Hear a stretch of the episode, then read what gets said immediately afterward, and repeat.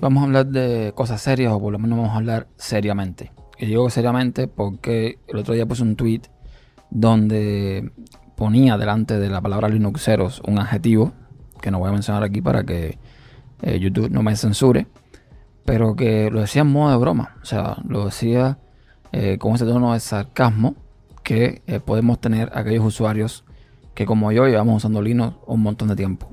Porque sí, yo también soy Linuxero.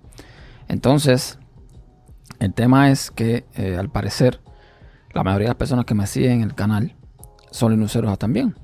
Y son algunos del tipo Linuxeros que eh, no les gusta otro tipo de sistema que no sea Linux.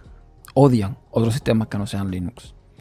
Y yo sinceramente, yo puedo entender que algo no te guste y, tienes, y estás en todo tu derecho de, de darle a la manito para abajo. E incluso si no te gusta lo que pongo en Twitter, dejar de seguirme. Esa serie de cosas las entiendo perfectamente, nadie está obligado. Pero lo que no entiendo es por qué el odio. A estas alturas no entiendo por qué el odio. Yo fui joven. Fui joven y lucero. Eh, de alguna forma hubo una época en que yo, vamos a decir que evangelicé bastante con respecto a Linux. Y puede que también haya criticado en, en muchos momentos a otros sistemas a, Windows, a MacOS, a iOS, etcétera, etcétera. Pero uno va creciendo.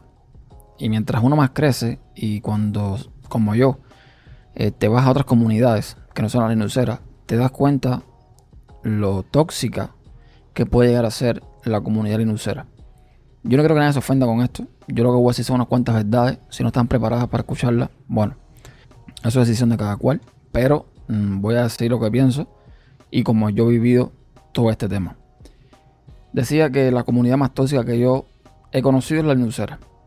Por el simple hecho de que tú entras ahí y no todo el mundo, no todo el mundo, hay personas muy buenas como por ejemplo Juan Feble de Podcast Linux, eh, Boro MV, que son personas que de alguna forma evangelizan, hablan de las bondades que tiene Linux como tal, o Genio Linux como tal, y no se venden con más nadie. Pero está el típico usuario que ves que todo comentario que hay es con respecto a mierda soft, refiriéndose a Microsoft, eh, criticando a Apple y a todas estas compañías que no siguen de alguna forma la línea de pensamiento que tienen la mayoría de los Linuxeros, que es tener software abierto, software eh, gratis, software libre y toda esta serie de cosas. Pero el colmo de los colmos, porque aquí es donde vengo con lo que porque aquí es donde vengo con el tema de por qué la comunidad Linuxera es la más tóxica que existe. El colmo de los colmos es que no solamente critican a Windows y critican a MacOS o a iOS o a otros sistemas, sino que también critican sus propios sistemas. Es decir, es lo típico entrar a una comunidad de Linux y ver las guerritas entre que si Ubuntu es mejor, que si Linux es mejor, que si OpenSUSE es mejor, que si Fedora es mejor, que si qué sé yo. Una de las 500.000 distribuciones que hay es mejor que el resto. Incluso no solamente distribuciones, también con el software. Que si Life es mejor, que si OpenShot es mejor, que si Shortcut es mejor, que si etcétera, etcétera, etcétera. Y esto fue algo que vi el otro día en un post de Linux Adicto, donde había un artículo sobre cómo hacer podcast en Linux, etcétera, etcétera. Y el autor menciona que para hacer podcast y video podcast, eh, las herramientas para video pueden ser, por ejemplo, OpenShot y puede ser Life. Y para el autor, Life era la más potente. Ahí entró uno en un comentario que cada vez que veía que la gente decía que Caden Life era más potente que OpenShot, le sangraban los ojos, y patatín y patatán. Y yo quiero que alguien me diga que cuáles son eh, por lo menos tres, tres eh, características técnicas que hagan de Caden Life una aplicación mejor que OpenShot, etcétera, etcétera. Señores, eh, es más de lo mismo. Yo entré en debate con esa persona, pero tenía que haberlo hecho. Por el simple hecho, valga la redundancia, de que el único argumento que tienes que darle a cualquier persona que te pregunte por qué tú dices que esto es mejor que lo otro, es simplemente porque es lo que a mí me gusta. Y ya está. O sea, yo por ejemplo, he usado OpenShot, Shotcut, eh, creo que era PTV, he usado varias aplicaciones para editar videos. Y al final con la que más cómodo me siento en Linux, incluso en Windows, que también la uso, es Life. No tengo que darte explicaciones técnicas de por qué, ni darte eh, eh, argumentos de por qué es más superior. No, no, no. Simplemente me gusta más. Simplemente no quiero aprender una nueva herramienta. O simplemente, a lo mejor lo que pasa, y es lo que pasa a mí, es que OpenShot no funciona como funciona cada en live.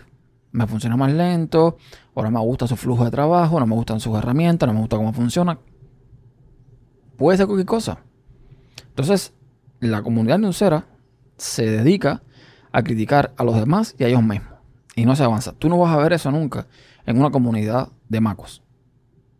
Tú no vas a ver a nadie preocupado por si este usa Catalina, el otro usa Mojave, el otro usa el Capitán, que si usa un iMac, que si usa un MacBook. No, no, no. Tú no ves nada de eso. En Windows también hay sus casos, pero menos. Tú le preguntas a gente de comunidades de MacOS y Windows sobre Linux y algunos se quedan con caras de que, que, tú me estás contando, de, de qué tú me estás hablando, que no sé lo que me estás hablando. No viven pendientes de eso como si vivimos pendientes, y me incluye porque al final yo soy Linuxero también, como si vivimos pendientes nosotros del resto de los sistemas. Si a ti te gusta Linux, perfecto, perfectísimo. Tú te lo cocinas, tú te lo comes y ya está. Usa tu herramienta y ya está. No me vengas con tus historias de que si esto es mejor, esto es... Una cosa que yo no soporto, que, me cae requete mal, es que yo entre a algún lugar, por ejemplo a Twitter, y ponga algo como, no sé, eh, tengo tal problema en cada neón. O pasa tal cosa en cada neón. Fíjense, estoy hablando de Cadeneon, una distribución de Linux llamada Cadeneon. Y entra alguien a decir, no, es que yo, a mí en Fedora me va súper bien. No, es que ese problema yo en Arch Linux no lo tengo. entonces quieren, como de alguna forma, eh, imponerte o hacerte ver que lo que están usando ellos es mejor que lo que estás usando tú, porque a ellos ese problema que tú tienes no les pasa. Entonces, es volver a lo mismo, es caer en el mismo tema una y otra vez, y que esto es mejor, que esto es peor, que esto es mejor, que esto es peor. Si tú usas un software, una distribución y te va bien, felicidades. Dedícate a divulgar si tú quieres sobre tu distribución y todo lo que tú quieras hacer, pero sin echarle mierda a lo otro. Porque al final no vas a lograr absolutamente nada. Lo que vas a lograr es simplemente que eh, la gente diga que tú eres un fanboy, que eres un, que sea un extremista, un lo que sea. Yo recibo ataques y comentarios de gente que simplemente no les gusta que yo use MacOS, que yo use Windows, que no sé. ¿Ok? Porque esto es lo que ellos quieren que use. Bien. Y esta gente vienen a, criticar, me vienen a, insultar desde sus escritores libres, de sus Genome, de sus Plasma, de sus XFC, de sus gestores de ventana, de sus distribuciones libres también, etcétera, etcétera. Y yo a esta gente lo que le diría es, mira, lo mejor que puedes hacer quedarte calladito, dedicarte a lo tuyo y no venir a tocarme las pelotas. Por una sencilla razón. Una muy simple. Una muy simple, pero es extremadamente simple. Tú, todas tus herramientas libres y tu software libre y tus distribuciones libres, la estás corriendo en hardware privativo. Porque todo el mundo quiere criticarme, o la mayoría, a no ser que sea un por ciento de esos muy raros que usa alguna placa que es open source y toda esta historia, el 99%, 99.99%, vienen a criticarme con un ordenador como este, con procesadores Intel o AMD, con memorias RAM de ciertos fabricantes, con fuentes de alimentación de ciertos fabricantes, con motherboards de ciertos fabricantes. Todo, todo eso es privativo. Entonces, ¿con qué moral tú vienes a criticarme a mí si yo uso o no uso cosas privativas. Es que no lo entiendo. Si tú eres tan consecuente con tu modo de vida, si para ti el software libre es un modo de vida, tienes que ser consecuente completo. Si tú dices que el camino es usar todo abierto, pues usa todo abierto. No me vengas a decir, como me dijo ahora en un comentario, no, es que eh, tenemos que ser, eh, cuando no tenemos alternativas a un firmware o a un hardware que no sé qué historia, tenemos que ser tolerantes. No, no, no, no, no, no, no. Tolerante no. Si ese es tu modo de vida, no lo uses y ya está. Entonces, si lo vas a usar porque tienes que ser tolerante o porque no tienes más remedio, cállate la boca. No vengas aquí a estarme insultando, a estarme diciendo, a estarme cuestionando que si uso o dejo de usar software privativo, que si para ti que patatán. Es tan simple como eso, señores. Estos son herramientas. Esto no es una religión, esto no es una dogma, lo he dicho un millón de veces. Estas son herramientas y las herramientas están para usarlas. Y si yo en MacOS o en Windows hago determinado trabajo y ese trabajo lo puedo hacer más rápido y en menos tiempo de lo que lo hago en Linux, lo voy a hacer en MacOS y en Linux. Yo no voy a renunciar a ahorrarme tiempo y a vivir más fácil por simplemente eh, usar un software privativo. No lo voy a hacer. Pero además, es que con el tema de software privativo se, se ha creado una especie de estigma, una especie de discurso, quizás por culpa de Stallman o quizás incluso también por errores que han cometido empresas con software privativo. Pero se ha creado un, todo un, como una especie de, que el software privativo es el diablo, ¿no? El software privativo es lo más malo del mundo. Si tú usas software privativo eres una mala persona. Yo eso realmente no lo entiendo. El software privativo es una, digamos, una herramienta, es un pedazo de software, una pieza de software que simplemente es privativa porque su autor, su creador, no le da la gana compartir ese código. Porque a lo mejor tú usas una tecnología que no quiere compartir con nadie. Porque a lo mejor de esa tecnología depende que coma él, su familia, eh, sus abuelos, sus padres, qué sé yo. Porque los desarrolladores de software privativo son personas como tú y como yo que también tienen derecho a hacer dinero, a eh, mantenerse, a vivir lo mejor que puedan, etcétera, etcétera, etcétera. Entonces, el software privativo es cierto que a lo mejor no tienes la posibilidad de auditarlo, que no puedes eh, saber lo que está haciendo realmente por detrás. Eso es cierto, completamente cierto. Y por supuesto tenemos un riesgo de que al usar un software privativo nuestros datos estén de alguna forma filtrando. Es cierto. Pero a día de hoy tenemos herramientas que nos permiten saber qué sale y qué entra de nuestra red.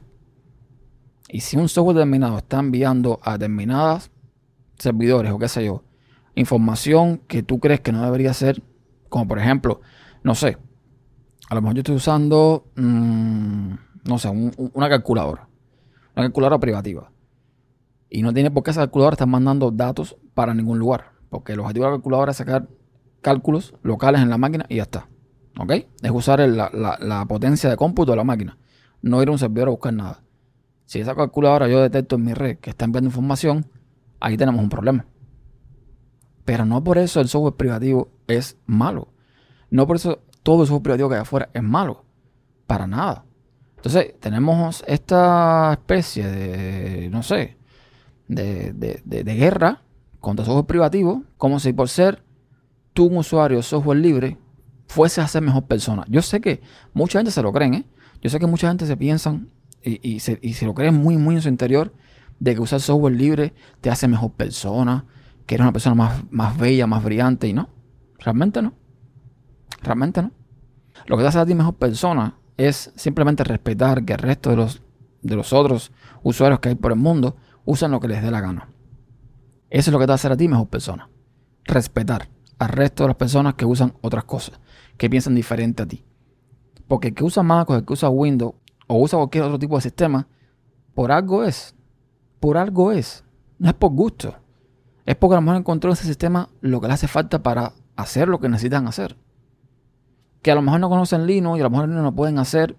Está bien, pero lo que usan es eso. No, no tenemos que nosotros criticarlos porque usan una cosa que es completamente diferente. Y lo que es más importante que lo que es lo más importante, al final, ningún desarrollador de software privativo, ninguna compañía de software privativo, te obliga ti a usar software privativo. Nadie te obliga.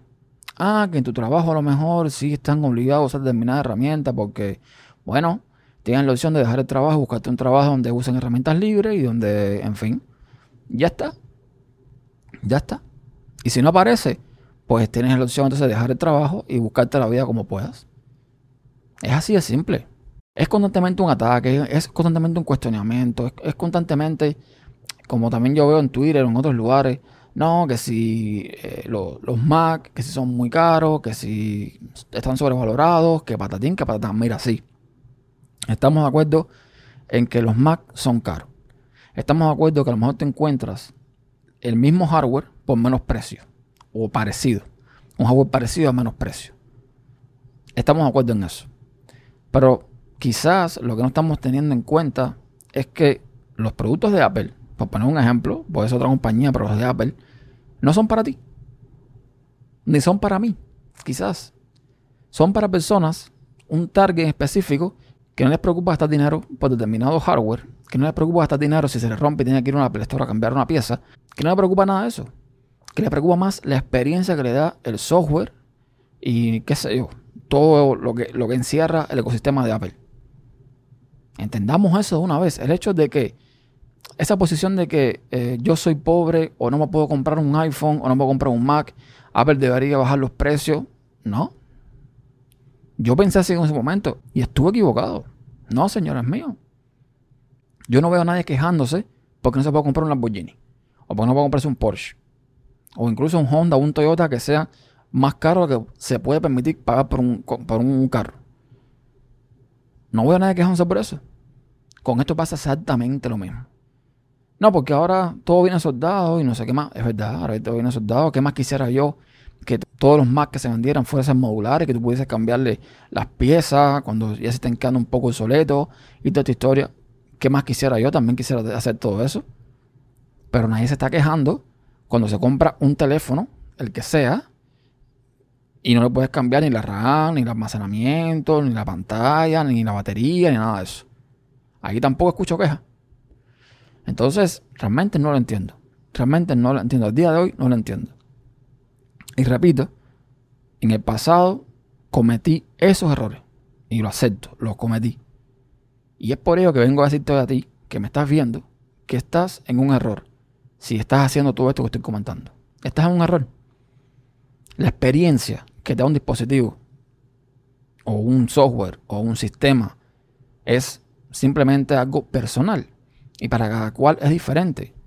Hay que se siente bien con iOS, hay que se siente bien con Android, hay que se siente bien con Mac, hay que se siente bien con Linux. Perfecto. Si la experiencia que tienen esos sistemas a ti te va bien con ellos, pues ya está. Se acabó. No tienes por qué echarle mierda al otro que usa una cosa diferente a ti. Y para terminar, hablar de esos usuarios que llegaron ayer a Linux, a la comunidad open source, y vienen a darte cátedra. O sea, tú llevas aquí 10, 12 años usando toda esta historia, te conoces el sistema arriba abajo, de pie pasa, ver lo bueno y lo malo, pero no, tienes que aguantar que vengan gente que llegaron ayer, como quien dice, a darte cátedra de libertades, de las cuatro libertades, de las bondades, de no sé qué historia. No, señor mío, no me hace falta. Llevo muchos años en esto y sé lo bueno y lo malo que tiene Linux y tienen el resto de los sistemas. Y sé las limitantes que tienen. Y si me voy mañana a MacOS o me voy a Windows, de hecho yo uso MacOS, uso Windows, uso Linux en este ordenador. En este lo estoy usando, en que estoy grabando ahora.